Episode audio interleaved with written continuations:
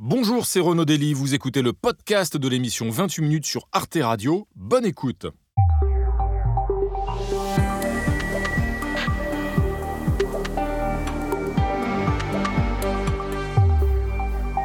Bonsoir chers téléspectateurs, je suis très heureux de vous retrouver pour une séance de rattrapage des meilleurs moments des clubs de 28 minutes. Au programme ce soir, un duel entre deux ministres, celui de l'économie et celui de la transition écologique les secrets de la boutithérapie des écologistes, la mort de Henry Kissinger et deux invités formidables, une spécialiste des rites funéraires et un spécialiste de la piraterie, bien sûr. Cherchez pas, il n'y a aucun rapport. On commence tout de suite avec un premier dossier d'actualité, c'est le choc des savoirs annoncé par le ministre de l'Éducation nationale, Gabriel Attal, pour relever le niveau de notre école, n'est-ce pas Frédéric Saïs? Rendre le système éducatif plus exigeant. Voilà la philosophie euh, affichée cette semaine par euh, Gabriel Attal. Le ministre a dévoilé ses réformes juste après les résultats du classement PISA, classement international, qui dévoile une nouvelle baisse de niveau des élèves français. Gabriel Attal annonce la mise en place de groupes de niveau au collège en français et en mathématiques pour les élèves. L'obtention du brevet des collèges sera désormais obligatoire pour entrer au lycée, ce n'était pas le cas jusqu'à présent. Et puis les enseignants auront le dernier mot sur les redoublements et non pas euh, les familles. Nathan Devers, le collège tel qu'il est actuellement est décrit par le ministre comme trop hétérogène pour être vraiment efficace. C'est une conviction que vous partagez? La conviction de départ, à savoir qu'il y a un problème, le classement PISA l'a montré, que la situation n'est pas bonne à l'éducation nationale et en particulier au, collège, ce constat me semble juste et le fait qu'il faut prendre des mesures fortes et avoir une réflexion de fond pour essayer d'arranger les choses autant que faire se peut, ça me semble légitime. Maintenant, dans les solutions apportées par Gabriel Attal, euh, il me semble qu'elles sont, un, contre-productives et deux, qu'on euh, on peut interroger vraiment leur direction.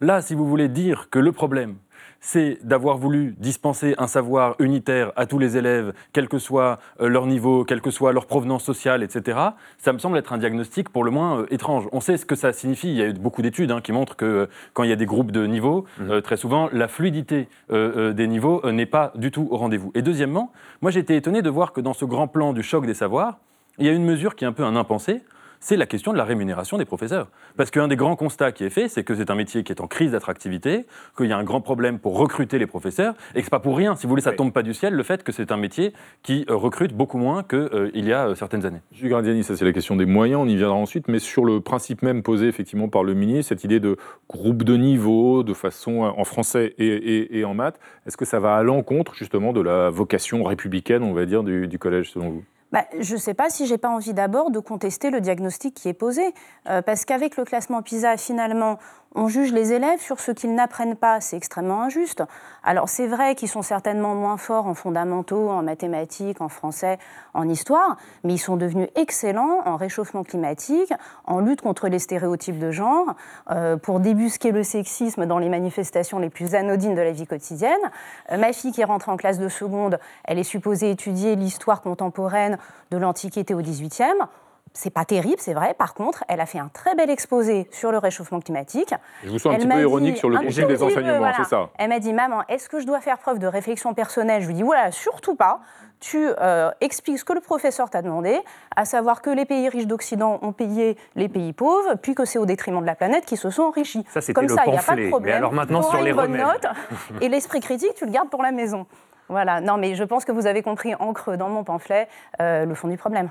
Alors Pascal Blanchard, euh, est-ce que, encore une fois, ces pistes avancées, enfin ces mêmes réformes, ces changements, euh, les groupes de niveau en maths et en français, fluides, dit le, ministre de l'Éducation nationale, ou aussi euh, le dernier mot laissé aux enseignants sur la question du redoublement, est-ce que ça va plutôt dans le bon sens ou est-ce qu'à l'inverse, selon vous, ça met en cause les fondamentaux du collège? Quelle que soit ma réponse, la moitié des gens ne vont pas être d'accord avec moi. Mais c'est pas, pas grave, allez-y, donnez. C'est plutôt, plutôt votre, votre, opinion qui m'intéresse. L'analyse sur le fait qu'il y a quand même des soucis et qu'il y a des problématiques au sein du collège est une analyse qu'il faut entendre. Il ne faut pas arriver à considérer que rien ne doit changer ou que tout doit être immuable à partir du moment où on peut faire mieux pour nos enfants. Par contre, c'est vrai, on vient d'en parler, il y a une réflexion à avoir sur le comment faire. C'est quand même complexe d'expliquer qu'il va falloir créer des groupes donc avoir plus de professeurs, et en même temps, l'année prochaine, en avoir moins prévu au budget de l'État. Il y a une incohérence totale.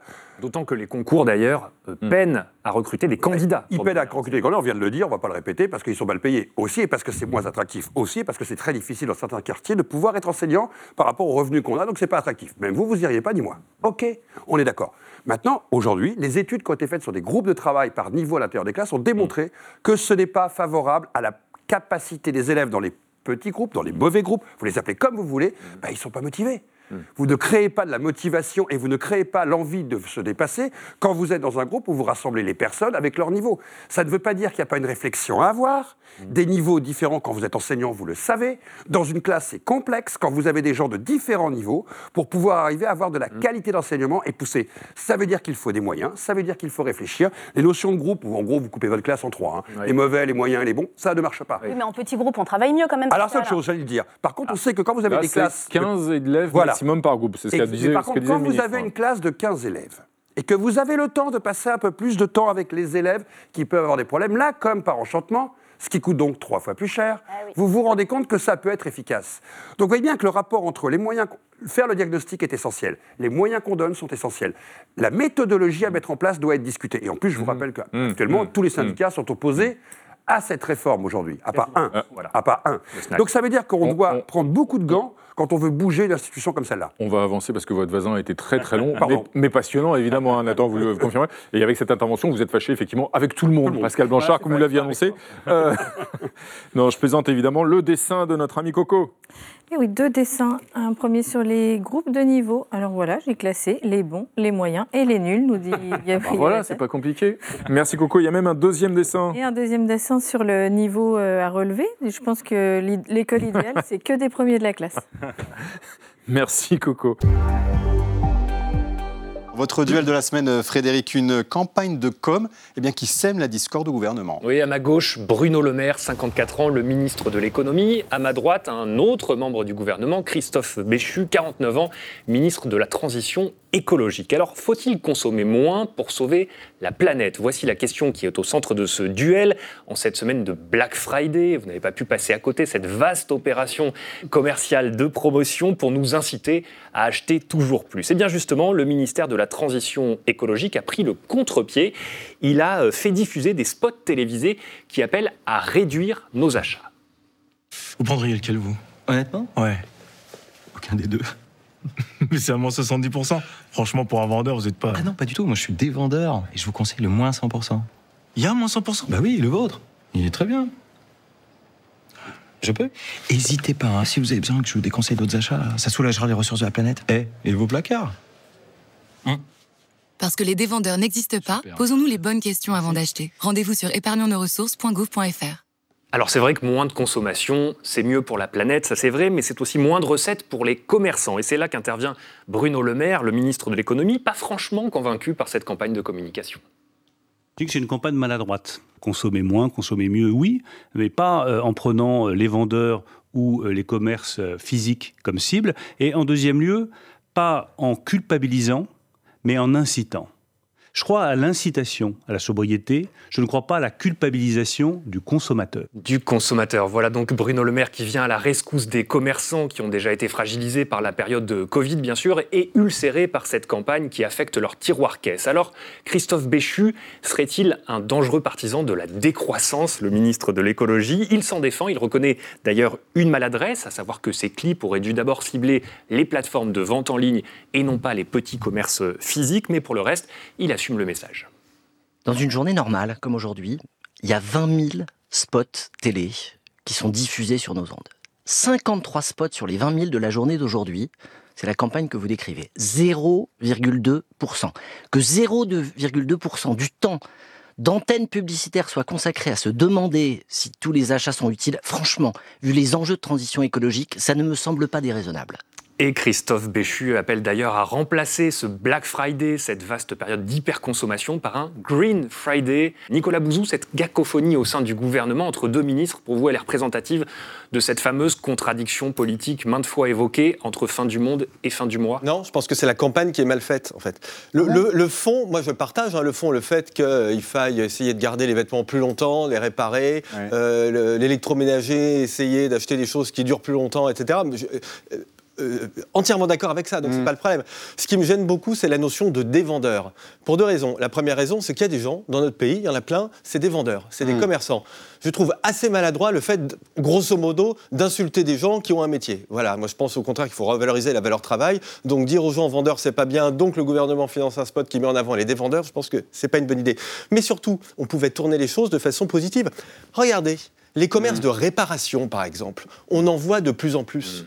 Ça, c'est des commerces. Avec des bonus de l'État, même. Et ça, mais ça, c'est de l'écologie. Et c'est formidable parce que c'est de l'écologie, c'est euh, de euh, l'économie. Et puis en plus, vous savez, ces commerces de réparation, souvent, c'est des gens qui n'ont pas eu la chance de faire les études les plus longues. C'est parfois dans des centres-villes, euh, dans des endroits qui ont un peu souffert. Donc ça coche toutes les cases. Donc pourquoi est-ce qu'on ne fait pas des choses, pour dire la même chose, hein, mais des choses positives, plutôt que de dire vendre, c'est pas bien Julie, vous avez 15 secondes. L'inavoué de la polémique, l'inavoué de la polémique, c'est quand même que l'État-providence repose sur la société de consommation dont elle tire son carburant en matière de ressources. Comme on consomme moins parce qu'on a moins de pouvoir d'achat tout bêtement, on a tendance à faire de nécessité vertu en prenant la décroissance, mais on est un petit peu dans l'adage, le sage au désert fait vœu de ne jamais manger de poisson. Écoutez, est-ce qu'on peut illustrer ça peut-être en dessin, Coco Voyons. Sur la, sur la consommation, bah, l'un ne consomme pas, l'autre consomme. Bah, on va mettre Béchu qui porte les sacs de Le Maire. Eh bien voilà, joli duo finalement. Vous les rabibochez. Merci Coco. Autre dossier de la semaine, euh, Frédéric, c'est l'écriture inclusive qui s'est invitée dans les débats politiques cette semaine. Ouais, cette écriture inclusive serait-elle d'ailleurs en train de perdre du terrain Pour la première fois cette semaine, Emmanuel Macron s'est prononcé très clairement contre le point médian, c'est ce point euh, qui est à l'intérieur des mots qui sépare les lettres pour faire apparaître, vous le savez, à la fois le féminin et, le masculin dans le même mot. De son côté, le Sénat a voté lundi une proposition de loi pour interdire euh, l'écriture inclusive dans les documents administratifs et commerciaux.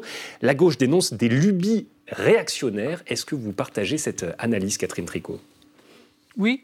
En gros, oui, parce que ne- s'ils n'ont pas simplement interdit, ils ont parlé des dérives de l'écriture inclusive, c'est-à-dire qu'ils l'ont qualifié. Et en fait, quel est le problème? C'est qu'on a, on cherche de façon diverse. On a féminisé les noms de, les noms de métiers, par exemple. On a utilisé de plus en plus souvent toutes et tous, celles et ceux, etc. C'est-à-dire que cette question de rendre visible, de rendre visible le féminin est une question qui se pose. Emmanuel Macron a beau répéter que le masculin est le neutre, Mm. il est quand même compliqué de dire simplement euh, les sages hommes ou les infirmiers sont mal payés. C'est souvent les infirmières qui sont mal payées et les sages femmes. Et euh, euh, voilà. Tout je ça, c'est de l'écriture ou de la langue inclusive, en tout c'est cas. de la langue Il faut le préciser, absolument, pas que le point médian. Voilà, c'est ça que je veux dire, c'est que c'est une question, c'est une vraie question. Ceci étant, personnellement, je, Oui. je pense que c'est une question qui pose problème. Le point E, je ne soutiens pas. Est-ce que vous l'utilisez dans votre revue? Non, justement, ce que j'allais dire, c'est que je ne la soutiens Ça a pas. été pour deux discuté ça a- Oui. Oui, et pour deux raisons. Alors, pour deux raisons, je vais le dire. C'est que la première, c'est que je, je pense que ça euh, euh, porte l'accent uniquement sur la question de la différence des sexes. C'est-à-dire qu'il y a des hommes et il y a des femmes et que la question de l'unité du genre humain, finalement, serait seconde. Et que euh, je trouve que, par exemple, ceux qui disent le YEL euh, montrent que finalement, ce n'est pas l'ultime question qui nous occupe. Ça, c'est la première chose. Et la deuxième, c'est que je pense qu'il y a un vrai enjeu euh, démocratique et pour faire société d'avoir une langue qui, à l'écrit et à l'oral, se rapproche. Or, l'écriture inclusive n'est pas une écriture. Le français est assez loin. L'écriture, Mm. euh, Mm. l'é- l'écriture et, la, et la façon de parler le français s'écartent et, et je pense qu'il faut au contraire chercher à le rapprocher. Donc pour ces deux raisons, nous n'utilisons pas. Mais je pense que la question de, euh, qui est posée par euh, les personnes qui utilisent l'écriture inclusive est une vraie question. Alors, Julie qui Graziani. demande euh, des recherches et du débat et pas des admonestations. Alors, comme parce- le fait Macron ou les Républicains au et, Sénat. et l'opposition dit, pas que l'opposition, ceux qui sont les fervents défenseurs de l'écriture inclusive, eh bien ça aide à l'égalité homme-femme, parce que la sémantique aussi, c'est de la politique et c'est de l'égalité. Oui, mais enfin, si vous me dites que vous avez une bonne affaire pour moi, c'est pas forcément une bonne affaire. Et si vous me dites que l'écriture inclusive aide à l'égalité homme-femme, je suis pas non plus obligée de le croire. Donc, en réalité, moi, je traiterais ce problème de la même manière qu'on traite le, sujet des religions ou des croyances. Mhm. L'écriture inclusive, c'est un marqueur idéologique du wokisme, d'un certain féminisme, qui d'ailleurs va être dans la contradiction parce qu'à la fois, ça va un coup défendre l'indifférenciation biologique entre les hommes et les femmes en considérant que c'est ça l'égalité. L'autre coup, ça va refuser le masculin neutre en disant non, non, faut qu'il y ait celles et ceux. Personnellement, je ne l'emploie jamais. Euh, et, en tout cas, c'est voilà, une croyance sécularisée particulière qui s'est arrogé le droit de parler au mm. nom des femmes et de préempter la mm. parole des femmes en disant nous, c'est comme ça qu'on conçoit l'égalité homme-femme et vous devez faire comme nous et vous devez utiliser nos mots, nos écritures, notre lexique, notre langage. Non, s'il y a des gens qui ont des croyances, ils les utilisent mm. dans le privé si ça leur chante, mais l'État, au nom de son devoir de neutralité laïque, n'a pas à intégrer ça dans ses documents administratifs. Ça doit être le dénominateur commun pour tout le monde. Une fois n'est pas coutume, vous êtes donc d'accord sur ce point avec le gouvernement. On va l'écouter en la personne de Rima Abdul Malak, la ministre de la Culture. L'écriture inclusive, si on parle du point médian, c'est-à-dire d'une manière de hacher les mots, de complexifier euh, la typographie d'une phrase, et ça, ça rend complètement illisible une phrase. C'est très difficile à déchiffrer à l'écrit et c'est impossible à dire à l'oral. Donc ça, ça rend difficile d'accès, la langue, et donc dans des textes administratifs, dans des textes de service public, il y a un enjeu quand même d'égalité d'accès à la langue, et pour ça, je pense que l'interdiction a du sens. Voilà, égalité, ça a l'air d'être le mot-clé dans cette affaire, les opposants comme les, partisans, Jean Quatremer, égalité d'accès à la langue, dit la ministre de la Culture, et en face, l'opposition, notamment socialiste, dit égalité entre les hommes et les femmes au travers de la langue De quel côté vous, vous penchez je, partage complètement votre analyse, mais surtout, ça sera tranché par les gens eux-mêmes. Euh, d'abord, un texte avec des points, des E, E, I, E, enfin, tout ce que vous voulez, c'est illisible. Mm. Vous ne le lisez pas, tout simplement. Moi, j'arrive pas à le lire. Je me dis, mais de quoi il parle? Attends, de quoi il, elle parle, je ne sais plus. Bref, c'est illisible. voilà, c'est illisible, c'est aussi simple que ça. Alors, en revanche, sur, là où je ne vous rejoins pas, c'est sur euh, la réglementation de la langue. Parce que ça, c'est quelque chose que ne comprennent pas les anglo-saxons et notre rapport rapport à la langue. Euh, je ne prononce pas sur le fond du débat, encore une fois. La France est un État qui administre sa langue depuis ah le début, le fameux édit de Villers-Cotterêts. Ah Donc, nous avons une approche législative, juridique de notre langue. Mmh. Qui vient d'en haut. Qui vient d'en haut, toujours. Alors que les anglo-saxons comprennent absolument pas notre problème avec ça, parce que l'anglais, c'est la langue parlée par les gens. C'est ça. dire que l'élite en anglais voilà, en Angleterre, c'était les nobles qui parlaient français et c'est le peuple qui parlait anglais. Et c'est l'anglais qui s'est imposé ensuite à l'élite. En France, ça a été le chemin exactement inverse. Donc, moi, en soi, je dirais que la législation de la langue ne me choque pas. Sur le fond, je vous rejoins. Mmh. Alors, les pingouins et euh, l'écriture inclusive, euh, alors, cher Xavier ça donne quoi? Alors, ça donne ça, euh, ça va tout changer. Chérie.e, tu n'oublieras pas de passer l'aspirateuse. voilà, en répartition de la charge mentale, et eh bien ça passe aussi par l'écriture inclusive avec les pingouins. Continuons ensemble notre séance de rattrapage des meilleurs moments des clubs de 28 minutes avec l'histoire de Claude Askolovitch sur la mort de Henry Kissinger à 100 ans et les 100 ans de la naissance de la Calas, et avec Dérive des continents de Benoît Forgeard qui pose ce soir cette question indispensable faut-il interdire les pseudos? Mais avant cela, revenons à notre débat sur le gouvernement obligé de recourir à un nouveau 49.3 pour faire adopter un de ses textes budgétaires. Frédéric Say, c'est à vous. C'est le 17e 49-3 pour euh, Elisabeth Borne, faute de majorité à l'Assemblée nationale. Un 49-3 déclenché cette semaine pour forcer euh, l'adoption du, projet de loi de programmation euh, budgétaire. Alors ça n'a pas vraiment fait la une des journaux, hein, c'est vrai, ce 49-3, comme si cette procédure, qui tord quand même le bras au Parlement, était devenue banale. Pour preuve, la Première ministre, qui était en déplacement en Irlande, avait même délégué l'annonce de ce 49-3 à son ministre des Relations avec le Parlement, Franck Riester. Je vais vous donner lecture de la lettre suivante de Madame la Première ministre. Actuellement en déplacement en Irlande, j'engage la responsabilité de mon gouvernement sur le vote en lecture définitive du projet de loi de programmation des finances publiques pour les années 2023 à 2027. Alors Pascal Blanchard, c'est vrai qu'à une époque, le 49.3, c'était presque perçu comme l'arme atomique pour le gouvernement euh, qui le déclenchait un peu la main tremblante. Désormais, c'est devenu totalement euh, banalisé. Non, le gouvernement a fait tout pour le banaliser. Et a priori, ça marche. C'est-à-dire qu'on est rentré quand même à un rythme, c'est un tous les 31 ou tous les 32 jours. Donc on est devenu un peu rodé. En fait, tous les mois, on sait qu'on va avoir le rendez-vous avec la 49.3. Ça rappelle les années records d'ailleurs. Je rappelle qu'il y avait à peu près un rythme presque similaire, 37, 38 jours.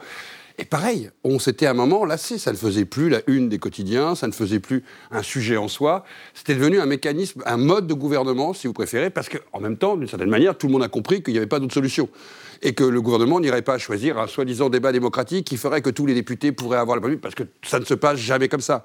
Donc l'usure du mécanisme, l'usure dans l'opinion, l'usure aussi des députés, on voit bien qu'il n'y a plus cette capacité de gouaille contre les propositions du gouvernement, et le fait que là, la Première ministre ne soit même pas présente, bah oui, on est rentré dans un temps d'une banalité absolue.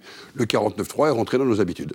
Jean-Luc Bonamy, donc une banalisation qui est due aussi à l'attitude de l'opposition, qui d'ailleurs vote systématiquement contre les textes budgétaires présentés par le gouvernement. Oui, bien sûr, mais je pense qu'il y a des raisons, euh, en plus de celles que vous évoquez, plus profondes et plus structurelles. C'est-à-dire que dans les institutions de la République, il y a trois grandes respirations, trois grands leviers, qui euh, est le septennat, qui n'existe plus. Le référendum, on n'a plus fait de référendum depuis 2005 parce que, disons, les, les élites n'ont pas été contentes du résultat de 2005, et le 49-3. Donc évidemment, quand vous vous privez des autres leviers, que vous passez au quinquennat, que euh, vous abandonnez le référendum, et également que vous avez une, euh, une Assemblée qui manque cruellement de légitimité euh, de, démocratique, puisque euh, les députés, par exemple macronistes qui sont là, n'ont été élus que par un électeur sur quatre. Et pour l'opposition, c'est encore pire. Donc finalement, vous vous retrouvez dans une situation où la seule chose que vous avez, en plus quand vous avez une opposition qui, est, euh, enfin, qui fait son travail d'opposition, euh, vous êtes dans une situation où vous devez utiliser le 49.3. Donc moi, je ne suis pas contre le 49.3. C'est une respiration euh, essentielle dans la Ve République, mais on l'utilise de plus en plus parce qu'on s'est privé des autres leviers démocratiques. Vous disiez un électeur inscrit sur quatre à cause de l'abstention, hein, je précise Tout à fait. juste. Anne-Lorraine Bujon, selon vous, il faudrait retirer cette possibilité aux, aux- aux exécutifs. Ça a été introduit en 1958 pour en finir avec les blocages qui avaient lieu euh, sous la 4ème République Ouais, alors ça pose la, question de la réforme des institutions. Est-ce qu'on veut une réforme en, préfon- en profondeur euh, des institutions? Et on sait que c'est un peu le serpent de mer, euh, ça revient et on n'avance pas sur cette question. Et en effet, le 49-3, on ne voit pas pourquoi ça changerait. Euh, le, le gouvernement n'a pas euh, de majorité. Euh, il tente des alliances avec LR, mais c'est difficile et ça ne marche pas. Et donc pour faire passer des textes, on a besoin du 49-3. Mais moi, ce qui Sauf veut... que, pardon, sauf que c'est que sur les textes budgétaires, excusez-moi, la plupart des textes passent sans 49.3. C'est uniquement sur le projet de loi de, de- sur le budget et le- la sécurité Parce sociale et ces- un texte par Parce que session. sur ces projets-là, on peut l'utiliser sans avoir à Tous les autres passent sans euh, 49.3. particulièrement. Mais ce qui me frappe, c'est que tout ça, ça parle d'une crise de la représentation démocratique. Et c'est quand même pas nouveau, si vous voulez, que l'Assemblée nationale ne soit pas au cœur de la vie politique française. Malheureusement, ça ne date pas d'hier. Et cette crise de la représentation démocratique, l'élection d'Emmanuel Macron en était déjà aussi un peu un symptôme. La crise des Gilets jaunes qui a suivi aussi. Et au cours de ces crises, on parle de réforme des institutions qui n'advient pas. Et ce qu'on a à la place, c'est des espèces de bricolage, des grandes consultations citoyennes, peut-être des référendums. Donc on essaye de trouver autre chose pour pallier cette crise de la représentation.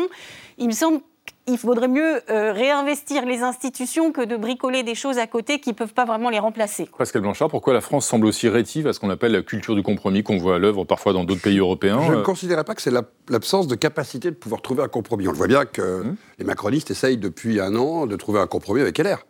Qu'ils n'arrivent pas à le trouver ne veut pas dire qu'il n'y a pas une volonté de compromis. Et une partie des LR joue aussi un double jeu. Regardez ce qui vient de se passer par rapport au Sénat, puis ce qui se passe à l'Assemblée nationale sur certains textes. On voit bien qu'au Sénat, des majorités peuvent se trouver. Donc, je serais un tout petit peu en deçà en disant qu'il n'y a pas cette absence. Il y a actuellement une tendance, vous faites, le parti, le pays est coupé en trois grandes entités politiques. Donc, quand vous avez trois seulement entités politiques, c'est compliqué de trouver des alliances, comme en Allemagne. Vous avez une plus grande diversité de partis politiques. C'est vrai que c'est moins dans notre culture qu'on a pu connaître, par exemple, en Angleterre ou dans d'autres pays. Mais sur le fait, attention, et ce sera aussi une erreur de notre part de ne pas regarder qu'il y a un changement aussi bah, de vie politique dans ce pays. Euh, le- ce qu'il y avait il y a dix ans dans les partis politiques est complètement explosé par une nouvelle cartographie dans le territoire français. Donc, avec qui voulez-vous qu'il passe alliance? Avec LFI avec le, le Rassemblement national, ce qui serait inconcevable. Donc soyons aussi un peu réalistes de se rendre compte aussi que la cartographie politique a changé et elle ne permet pas tout simplement de trouver un compromis large dans la société française. Louison va nous rappeler le mode d'emploi du 49.3. 49.3, c'est un peu à la politique ce que ces meubles suédois en kit Mm. sont au reste. C'est pas cher, mais c'est pratique. Alix, c'est l'heure maintenant de votre point com de la semaine. Euh, et avec vous, ce soir, Alix, on va se remuer le popotin pour euh, sauver la planète. Et oui, ça ne vous a pas échappé, j'imagine, cette semaine. Samedi dernier, les écologistes ont lancé leur campagne aux élections européennes à Paris, à l'Élysée, Montmartre, en compagnie notamment de l'essayiste Gaspard Koenig et puis d'autres activistes. Et soudain, un trio de danseuses a fait irruption sur scène pour une démonstration de booty thérapie, danse des fesses, thérapie par les fesses, on peut le traduire de plusieurs façons, que le public a pu expérimenter à son tour, comme on le voit dans cette vidéo filmée par une journaliste et publiée sur X. Et voilà. Et donc l'idée, selon la professeure, était, je cite, de laisser ses fesses s'envoler, euh, symboliquement bien sûr, au travers de cette danse. À part quelques collisions dans le public, euh, collisions de fesses, donc euh, ça va, rien de grave, l'ambiance semblait très bon enfant, beaucoup plus bon enfant que sur X, anciennement Twitter, où la vidéo a été largement moquée. Cette fois, c'est sûr, la planète va être sauvée, on a trouvé l'équipe qu'il nous faut, peut-on lire. Le but de l'événement, en tout cas, été en effet de présenter l'équipe, euh, plus particulièrement Marie Toussaint, qui est donc la nouvelle tête de liste des Verts pour les élections européennes de 2024. Mais malheureusement, la boutithérapie a vraiment pris toute la lumière. Malaise, peut-on lire sur X. Et la boutithérapie n'a pas euh, remémoré le meilleur de la communication politique aux internautes, hein, loin de là. L'idée, c'était de réussir à surpasser la gênance des meetings de Pécresse, peut-on lire bah, Objectif atteint. Dans la même veine, la nouvelle danse ridicule des Verts me fait penser au changement, c'est maintenant de François Hollande. Donc voilà, référence à ce fameux signe de 2012 qui déjà rappelait la SketchUp à l'époque. On n'a jamais su d'ailleurs s'il fallait aller plutôt vers l'intérieur, vers l'extérieur. C'est un geste assez complexe. Preuve que la gauche demande quand même depuis un bon moment une bonne motricité à tous ses militants et un bon sens du rythme. Au-delà du type de danse présenté sur scène, c'est aussi le timing de la démonstration qui a déplu à certains commentateurs. Pendant qu'on souffre de l'inflation, de la mort des services publics, du terrorisme, de l'insécurité, c'est Benet twerk de pur dingo. Peut-on lire sur X? Bon, vous vous en doutez, l'événement a été aussi largement raillé par la droite. Le slogan de campagne des écologistes, enfin dévoilé, par la mon cul, ma tête est malade, a écrit un éditorialiste poète à ses heures perdues. Et il a agacé en plus, enfin cette boutithérapie, les défenseurs de la langue française. Boutithérapie, vraiment, pouvez-vous employer des mots français, s'il vous plaît? Ok, donc cette thérapie par les fesses a suscité l'incompréhension à gauche, voire l'inquiétude sur X. Plusieurs militants ont comparé l'événement à une espèce de dérive sectaire, tendance New Age, au point que cette semaine, des cadres du parti ont dû défendre cette boutithérapie, notamment Sandrine Rousseau. Ce sont des femmes qui dansent pour se donner de la puissance, a-t-elle écrit sur X, pour se réparer. Cette danse est populaire, issue de la guerre civile en Côte d'Ivoire, effectuée pour soutenir une tête de liste femme. Mais cette justification euh, a été comparée à une sorte de MDR du popotin sur X. Et alors, ça a mis de l'huile sur le feu. C'est pas de l'appropriation culturelle, ça Peut-on lire? Autre dossier inflammable, la danse très sexuelle n'a pas plu à certaines féministes. Un utilisateur de X a tenté de résumer la position des Verts sur le sujet avec ce tweet. Donc, les Miss France, c'est dégradant pour les femmes, mais danser avec son cul, c'est progressiste. Si c'est le cas, les Miss France pourraient se mettre donc à danser le reggaeton pour essayer d'équilibrer, mais on ne sait pas, on verra. Pour sortir du conflit, un internaute a une idée. Euh, quand on dit qu'on aimerait bien que les partis politiques se bougent le cul sur le climat, il ne faut pas entendre ça littéralement. C'est symbolique. Bon, malgré le tollé, les écologistes n'ont pas de regrets. La secrétaire nationale du parti, Marine Tondelier, a dit qu'elle avait passé un très bon moment, que l'expérience lui a fait un bien fou a-t-elle dit. Donc le message des écologistes, c'est avant de rager, eh bien commencez par bouger vos fesses, les rageux. Euh, Nathan Dever, est-ce que vous aussi vous voulez faire le procès un petit peu des écologistes pour leur déconnexion, ou alors est-ce qu'il faut applaudir une façon de faire de la politique euh, assez novatrice? Mm. Déjà, ça fait peur de voir tous ces tweets, qui, parce qu'on c'est un effet paralysant. On se dit que quand on a une idée nouvelle, on se prend des critiques, mais dans toutes les directions et avec tous les arguments. ça, c'est Twitter, ça. Bien sûr, c'est une remarque très déjà vu.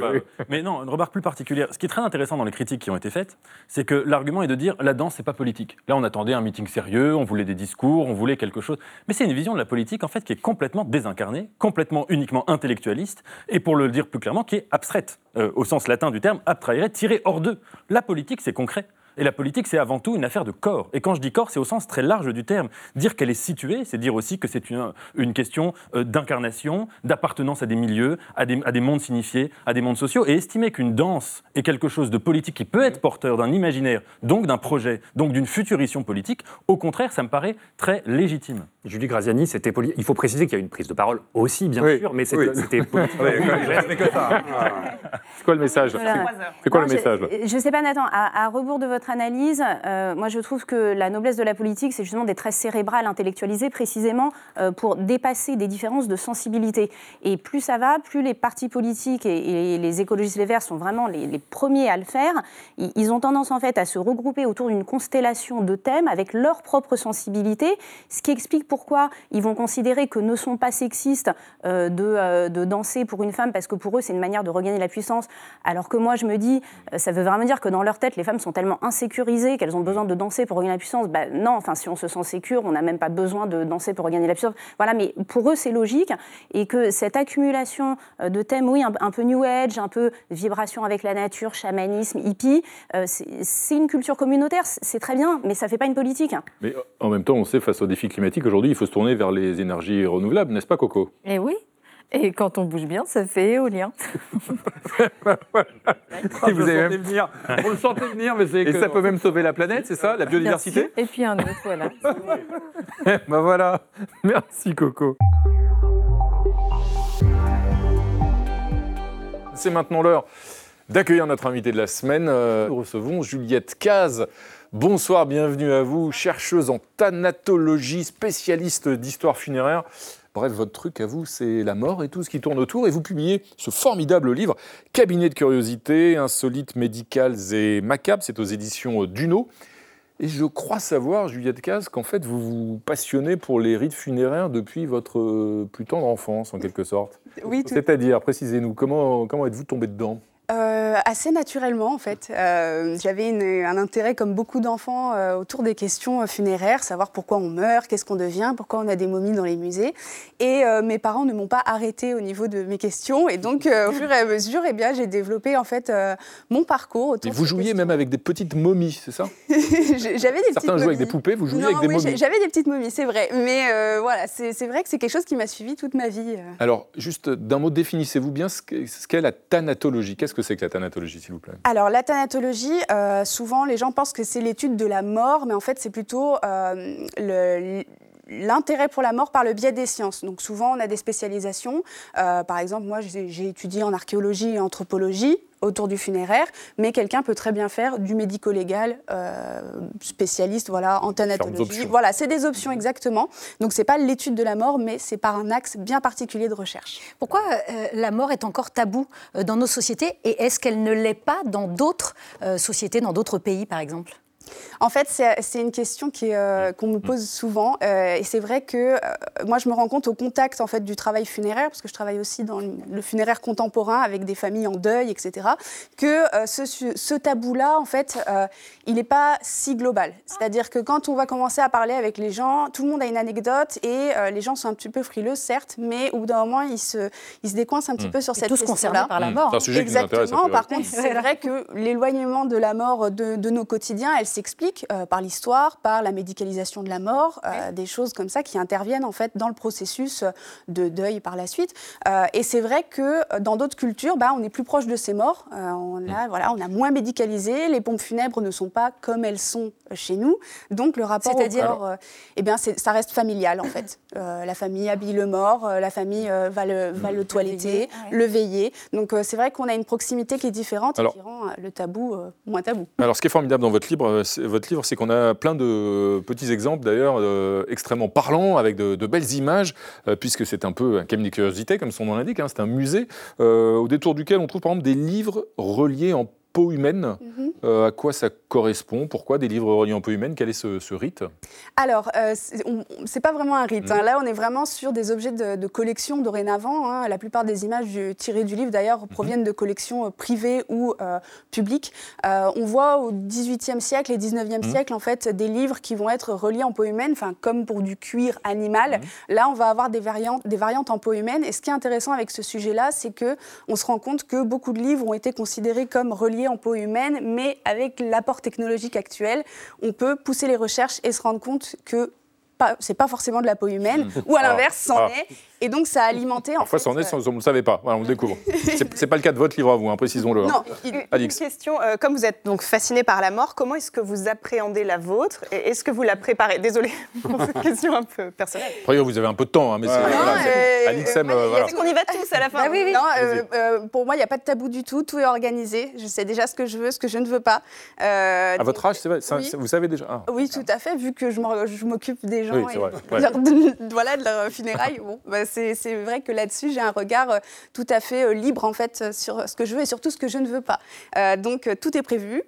Voilà, euh, et euh, j'ai un, un rapport plutôt euh, tranquille avec la question. Eh ben, formidable. Merci, euh, merci Juliette Casse d'être venue aussi, d'ailleurs, participer à notre apaisement collectif. parce que Oui, c'est un sujet qui nous préoccupe aussi à un moment ou à un autre. Tout, tout est prévu et on le comprend au vu des, des- des nombreux exemples, justement, qu'on trouve dans ce formidable livre Cabinet de curiosité insolites médicales et macabres chez Duno. Effectivement, vous avez l'embarras du choix euh, et vous n'allez pas repartir euh, les mains vides. On a un petit cadeau pour vous.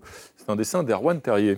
Oui, moi j'ai vu qu'il y avait un chapitre dédié aux, aux foires aux monstres. Alors euh, moi j'en propose un, les curiosités médiatiques de Monsieur Bolloré. Venez voir le harceleur de mineurs, le raciste récidiviste, l'homme sans tête et le polémiste de caniveau. Merci Erwan, merci beaucoup Juliette Caz. Jean Soula qui nous rejoint, hein, qui est l'auteur d'un très beau livre qui s'appelle Je Pirate, voilà, aux éditions euh, Alizio. Bonsoir euh, Jean Soula, merci euh, d'être parmi nous ce soir. Et donc, comme son titre l'indique, hein, vous nous racontez la fascinante histoire des pirates. Vous êtes archéologue de formation et vous êtes un spécialiste de la piraterie hein, et, et vous cassez les idées reçues. Alors, on va en parler ces idées reçues, mais d'abord, d'où vous vient cette passion? Je crois qu'elle remonte à l'enfance, hein. C'est ça Parce que vous avez beaucoup lu euh, L'île au trésor de Stevenson, ou je sais pas, vous avez joué beaucoup avec des Playmobil euh, qui étaient euh, pirates, dites-nous. Oui, Playmobil pirate que je donne aujourd'hui à mes deux garçons qui ont euh, 7 et 10 ans. Oui, mais une passion évidemment liée à l'enfance, les aventures d'Hergé, Oui. Tintin et le trésor de Rackham le Rouge, Bien évidemment. L'île au trésor, d'autres romans d'aventure, euh, les documentaires aussi liés à l'archéologie, travail sur les épaves. Et euh, le désir d'explorer, d'aventure, euh, de comprendre un petit peu mieux qui étaient ces forbans des mers. Alors justement, justement, euh, ça remonte à quand l'âge d'or de la piraterie? Parce que c'est vrai qu'on n'arrive pas à le situer euh, exactement. À quel moment elle est la, elle est la plus présente sur les mers? C'est vrai qu'on a des pirates depuis l'Antiquité, donc euh, c'est pas toujours euh, facile pour le grand public de comprendre un petit peu quand est-ce que ça démarre et quand est-ce qu'on en parle réellement. Oui. Euh, c'est plutôt à partir de la deuxième moitié du XVIIe siècle, vers les années 1650-1660, jusqu'aux années 1730. Euh, voilà, donc le début du XVIIIe siècle, fin XVIIe, début du XVIIIe siècle, c'est vraiment l'âge d'or de la piraterie, là où euh, Barbe Noire et d'autres grands pirates célèbres euh, font leurs méfaits, leurs grandes captures. Et vous rappelez aussi la différence entre les pirates et les corsaires, qui n'est pas limpide pour tout le monde. Est-ce que vous pouvez nous, nous rappeler la, di- la distinction entre les deux? Oui, bah, la, la- la question classique, on va dire. Effectivement, le, le corsaire, en fait, est un pirate, euh, comme euh, euh, les autres, mais il a une lettre de marque, c'est-à-dire un, un papier du roi euh, pour lequel il travaille, et donc il a le droit de prendre euh, des euh, trésors, captures marchandises, etc., pour le compte du roi en question, alors que les pirates sont indépendants, n'ont pas de papier, eux, euh, et voguent Mercenaires. auto-entrepreneurs, tout à fait, et euh, peuvent prendre euh, tout type de navire. Voilà. Et racontez-nous l'histoire du Speaker, hein, qui est une épave découverte en 1979, c'est ça? Pourquoi elle est aussi importante, cette épave? Alors en fait, c'est le premier bateau pirate connu par l'archéologie, euh, par euh, les archives, euh, fouillé partiellement avec les méthodes de l'époque en 1979-1980 par Patrick Lisée et Jacques Dumas, qui étaient des historiens archivistes français. Donc c'est la première co- Cocorico, hein, c'est la première Ouais. épave pirate authentifiée par l'archéologie et par l'histoire. Et cette épave a coulé au large de l'île Maurice en 1702. Et elle est très bien renseignée par les archives. euh, hollandaises, puisqu'à l'époque euh, ne vivait sur l'île Maurice que le dodo, hein, le fameux euh, dodo, et euh, la colonie hollandaise. Il s'est éteint depuis. éteint. Voilà, tout à fait. Bah, lié aussi à sa surexploitation. hein, euh, on est déjà dans les, dans les, euh, les problématiques environnementales à l'époque. Et qu'est-ce qu'on a trouvé alors Parce que Julie Gradiani est fascinée. Qu'est-ce qu'on a trouvé dans cette épave? Hein Alors, on a trouvé au fond de l'eau euh, 35 canons, 4 Ouais. ancres. Et surtout un certain nombre d'objets, 1700 objets au fond de l'eau qui étaient piégés sous le corail qui a recouvert en fait euh, l'épave. Il y avait de l'or ou pas? Oui, il y Ah, avait bon. de l'or. il y avait de l'or. On a une quarantaine de pièces de monnaie qui ont été retrouvées, notamment en or, et qui venaient de 20 pays différents. Oui, parce que justement, ce que vous dites, c'est que pour identifier l'épave d'un navire, pour savoir si elle appartenait à des pirates ou pas, ce n'est pas tant le bateau qu'il faut travailler, c'est vraiment les objets euh, qui euh, étaient à l'intérieur. Pourquoi? Tout à fait. Bah, moi, je suis spécialiste vraiment des objets archéologiques, donc c'est ce qui m'intéresse particulièrement et qui permettent justement de mettre en évidence la vie quotidienne de ces forbans, qu'ils soient à bord des navires, mais aussi à terre. Et euh, là, en l'occurrence, avec le speaker, euh, les, les pirates, si vous voulez, font naufrage. Arrivent sur la côte, puisque le, le- le bateau fait naufrage à 2,5 km de la côte, et restent sur place pendant trois mois. Et donc il y a une vie quotidienne qui s'installe avec euh, des, euh, des, des- des campements de fortune, et puis ils rencontrent aussi les colons hollandais sur place. Et donc ces objets vont nous permettre de comprendre un petit peu leur vie quotidienne euh, à bord, mais aussi sur place. Et en un mot, votre ennemi, c'est les chasseurs d'épaves hein, qui pillent les vestiges. Oui. Tant que ça? Il y a Oui. des gens qui, qui vont euh, sous l'eau chercher euh, de l'or aussi, c'est ça. au Tout à fait, on est, Oui. comme je l'ai dit, à 2,5 km de la côte à l'île Maurice. Ah oui. Donc euh, le bateau est accessible idée, à, à- non, à 4 mètres de profondeur. Bon, les conditions de plongée sont très complexes à cet endroit-là, mais il n'empêche que euh, on peut y plonger et les objets sont ramassés au fur et à mesure, malheureusement, comme beaucoup de sites sous-marins. Mm. Et donc l'UNESCO a une grande politique aussi de, de- de, Préservation. de préservation, de conservation de ces, de ces territoires pour éviter justement le, le pillage. Merci beaucoup. Jean Quatremer, vous n'irez donc pas chercher de trésor. hein, vous êtes prévenu. Jean Soula, c'est formidable. C'est chez Alizio, Pirate. Il nous a tout dit. Merci à vous. Et Xavier Gors, eh ben, il y a des pirates chez les, chez les pingouins ou pas? Oui, il y a des corsaires, des flibustiers, des pirates, et puis ceux qui ramassent les trésors des pirates sont les pirates de pirates. Ah oui, ils ont trouvé un trésor en plus. hein. Bonsoir. Deux enfants de 1923 que l'actualité nous amène et qui nous disent la diversité du génie et l'injustice, l'inégalité des destins. Car l'un aura vécu jusqu'au bout de son âge. Henry Kissinger, mort cette semaine ayant passé le cap du ciel et qui nous racontait encore, vieil oracle à l'anglais rocailleux, cette raison des hommes qu'on appelle diplomatie. Tandis que la voix vivante de Maria Callas, elle s'est éteinte depuis si longtemps, elle l'avait abandonnée bien avant que son cœur ne s'arrête éprouvé de tant de trahison. La diva est morte, âgée de 53 ans, et ce n'est donc que par la pensée que demain, 2 décembre, nous pourrons fêter son siècle. Moi, j'irai ce week-end dans un cinéma voir le film d'un concert qu'elle donna en décembre 1958 devant le tout Paris, le président Coty, Cocteau, Brigitte Bardot, au profit des œuvres de la Légion d'honneur. Parée de bijoux sublimes, elle avait chanté Bellini, Rossini, Verdi, Puccini, et j'aurais le sentiment qu'elle est devant moi, elle pourtant qui est partie en 1977.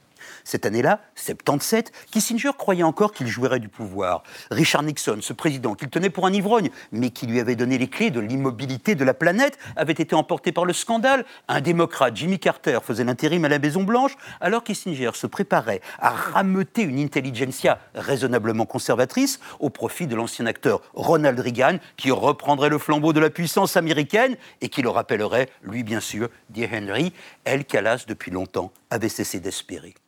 Au départ, pourtant, pour ces deux-là, les dés étaient pipés.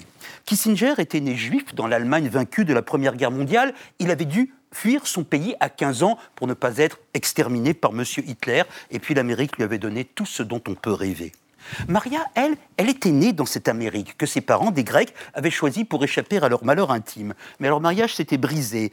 Et alors, juste avant la Deuxième Guerre mondiale, la mère de Maria était retournée en Grèce avec ses filles, la belle Jackie et la trop grosse boutonneuse Maria, qui pourtant, dans sa disgrâce, portait un diamant, une voix qui, à Athènes, pendant la guerre, allait être sculptée au plus noir de la nuit européenne. Et la paix revenue, Callas serait l'enchantement du monde. Mais vous savez cela. Quand il comprit que Reagan serait un ingrat et que plus jamais il ne serait au pouvoir, Kissinger se mit à son compte, il monnaya ses conseils, il écrivit des livres, et sa légende, même la noire, fut sa prospérité.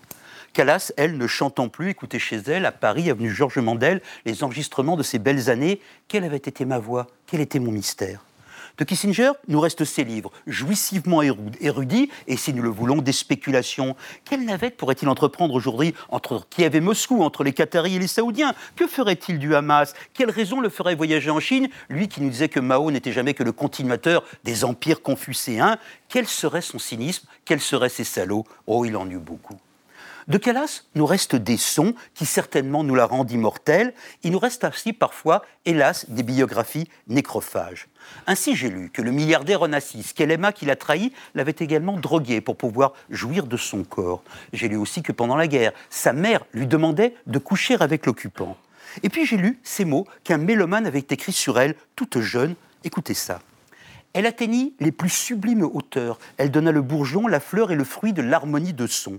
C'était en 1944 en Grèce. Elle chantait Fidelio. L'admirateur s'appelait Friedrich Herzog, qui était alors l'organisateur de la propagande musicale des nazis et qui, après-guerre, se ferait oublier, simple prof de musique au pays natal de Henry Kissinger. Il avait été pourtant un protecteur et un de ceux qui découvrirent la Calas, qui ne savait rien de la politique, mais qui était plus belle et plus forte que tous ceux qu'il aimait. Merci euh, Claude, l'hommage de Thibaut Soucy à Kissinger. Oui, Kissinger est en enfer. Home sweet home, dit-il. Merci.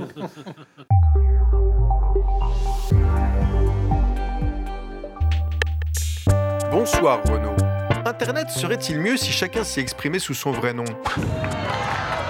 De me laisser un commentaire insultant, permettez qu'on y réfléchisse ensemble et sans a priori. D'un côté, les anti-pseudo qui considèrent qu'Internet est devenu trop grave pour qu'on continue à s'y comporter comme dans un bal masqué. De l'autre, ceux qui, à contrario, estiment qu'Internet doit demeurer cette zone où la parole se libère, précisément parce qu'on peut s'y abriter derrière des sobriquets, quitte à devenir ce bac de tri couleur brune où se déversent les passions tristes. Reconnaissons que les pseudos apportent une certaine gaieté. L'inventivité s'y exprime parfois avec une truculence telle qu'il m'arrive de préférer la lecture des pseudos à celle des commentaires qui les accompagnent. Je pense notamment à tous les noms d'emprunts hérités de la littérature. Qui se cache derrière Besse Pascal, La Tartine ou Marcel Pignol? Peut-être une puricultrice, votre coiffeur ou un grand nom de la politique, qui sait? Interdire les pseudos serait se priver d'une véritable botanique, une nomenclature absurde d'une richesse folle qui en dit souvent long sur l'inconscient collectif des Français.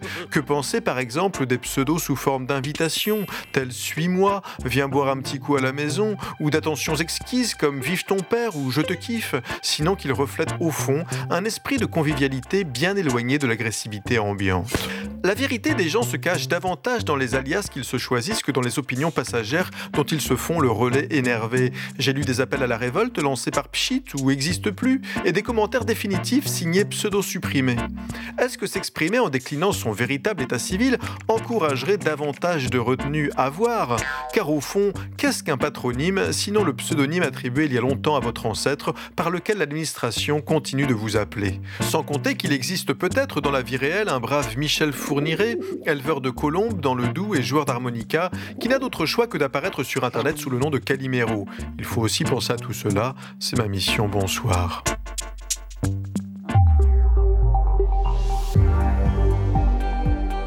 Merci de nous avoir suivis, chers téléspectateurs. On se quitte en musique et en beauté avec euh, Maria Callas qui interprète Norma. Rendez-vous demain, 20h05 pour 28 minutes samedi et son club international. Tchuss